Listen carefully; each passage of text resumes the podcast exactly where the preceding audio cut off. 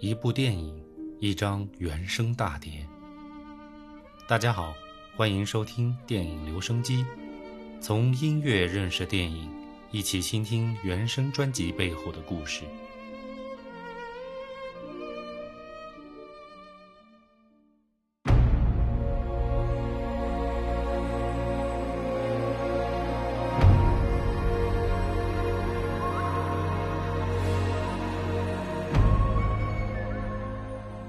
连续说了好几期国外的电影配乐，从今天起，我们来谈两期国内的。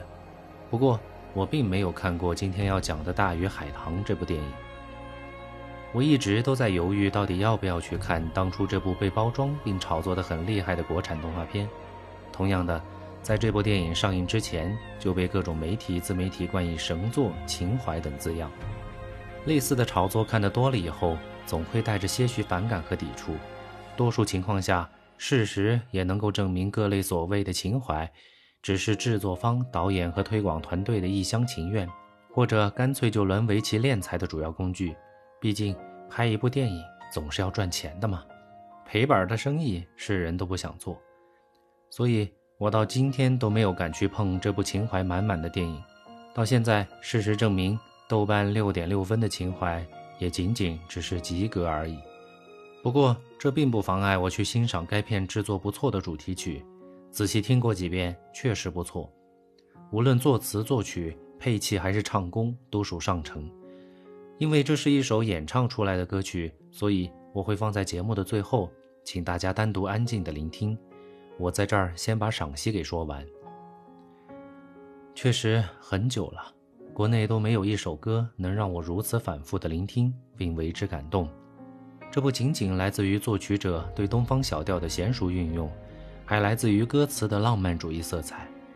在此，我给大家摘抄并解读几句：海浪无声，将夜幕深深淹没，漫过天空尽头的角落。看海天一色，听风起雨落，执子手，吹散苍茫茫烟波，每一滴泪水都向你流淌去。倒流进天空的海底，每一滴泪水都向你流淌去，倒流回最初的相遇。你看多么美啊！这是一首什么歌？你们一定会说主题歌呀。废话，我们抛开电影的因素，歌曲的本质其实是一首情歌，这也和电影的主旨是相切合的。摘抄的几句都是对大海和天空的爱情描绘。是一种浪漫的混淆，你中有我，我中有你。细细品味，甚至可以体会到那种混沌初开时天与海被迫分离的苦楚。但海天一色，那是一种剪不断的纽带。风起雨落，年岁增加，只能在地平线上执子之手。随着每一滴泪水倒流进天空的海底，便回到了天地合一的最初相遇。那是太古。太古有啥呢？有北冥。那北冥有啥呢？我们在《庄子·逍遥游》当中找到了答案。北冥有鱼，其名为鲲。鲲之大，不知几千里也；化而为鸟，其名为鹏。鹏之背，不知几千里也。于是，大鱼再次回归。大鱼即鲲，海棠即春。春也是《庄子·逍遥游》当中的上古神树。天与海的爱情就是大鱼与海棠，大鱼海棠就是鱼和树的爱情。鱼为了爱上树，还变作了鹏。鹏为鸟，栖息于春，再次相遇相知，合而为一。所以说，词作者不仅文学功底好，哲学历史也学得极好，才能让作品具有如此的浪漫主义色彩。这首歌我给九十分，别怪我苛刻。这世上就不应该有满分的作品，正如人无完人一样，人的作品也都有瑕疵。客观来讲，这首歌的缺点非常少，除了进入第二段的配器，特别是鼓点的选用上有些瑕疵之外，其他基本上挑不出什么毛病。鼓点不用其实更好，为此我要扣掉一分。另外扣掉的九分是因为电影最终的片头片尾曲。都没有选用这首歌，这首歌只是当做了广告推广而使用。主题曲因为请了陈奕迅造势而重新写了一首《在这个世界相遇》，并不出彩，真的没有丝毫的意境，只是当初片商想用陈奕迅的名声来做宣传而已。大家其实可以不听。片尾曲则是由徐佳莹演绎的《秋夕如风》，这个还算是比较贴切。“秋夕如风”一词出自宋玉的《高唐赋》，原文“秋夕如风，凄悌如雨”，描绘凉风习习、细雨清凄的景象。而在此歌曲中，暗指电影男二号秋的命运，爱上了一个只把自己当哥哥的人，注定是个悲剧。徐佳莹的这首歌也算是不错，但相比周深的《大鱼》。无论从意境上还是曲调上，都还是差了一截，但在配器上却明显水准更高，这说明台湾在这方面还是要更成熟一些。其实这首歌只是电影的宣传推广作品，并不是电影的配乐，所以严格来说，我们今天的赏析是偏题的，因为真正的电影原声作品是一个叫吉田杰的日本音乐人，但说实话，他的作品我听下来并没有太多的感受。就是很正统的烘托型配乐，对于我这个没有看过电影的人来说，就真的是没有什么感觉了。不过今天配合我讲述部分的音乐，也还是来自于该原声专辑。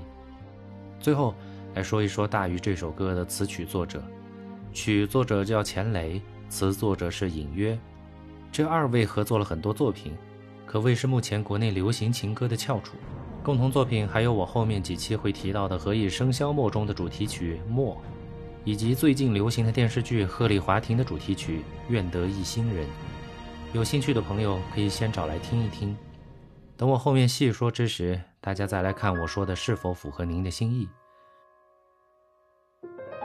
好了，今天就先到这儿吧，接下来就是《大鱼》这首歌的完整版，请大家欣赏。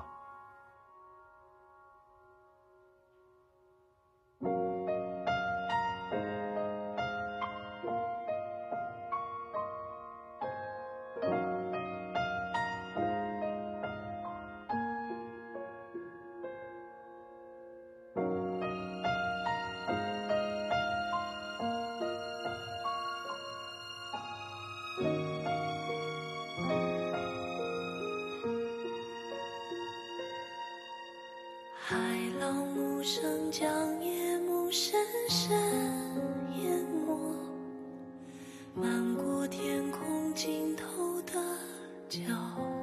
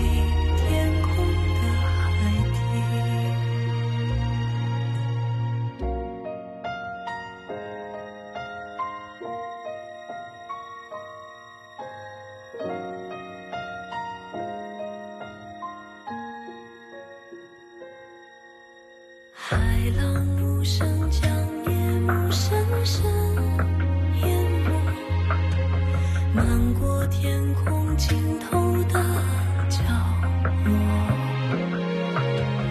大雨在梦境的缝隙。